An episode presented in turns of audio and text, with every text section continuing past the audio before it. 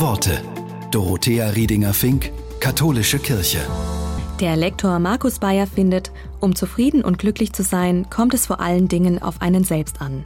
Er schreibt, es gibt immer wieder Zeiten, in denen ich verpassten Gelegenheiten hinterher trauere oder auf zukünftige Möglichkeiten hoffe. Aber beides ist irreal. Ich glaube, dass kein Moment im Leben in sich selbst Bedeutung hat. Wenn ich einen Fuß vor den anderen setze, ist das im Großen und Ganzen gesehen völlig bedeutungslos. Und wenn ich einen ganzen Nachmittag im Sessel sitze, ist es ebenfalls global betrachtet völlig bedeutungslos. Davon wird die Welt weder untergehen, noch wird sie dadurch gerettet. Ein Moment hat nur die Bedeutung, die ich ihm gebe.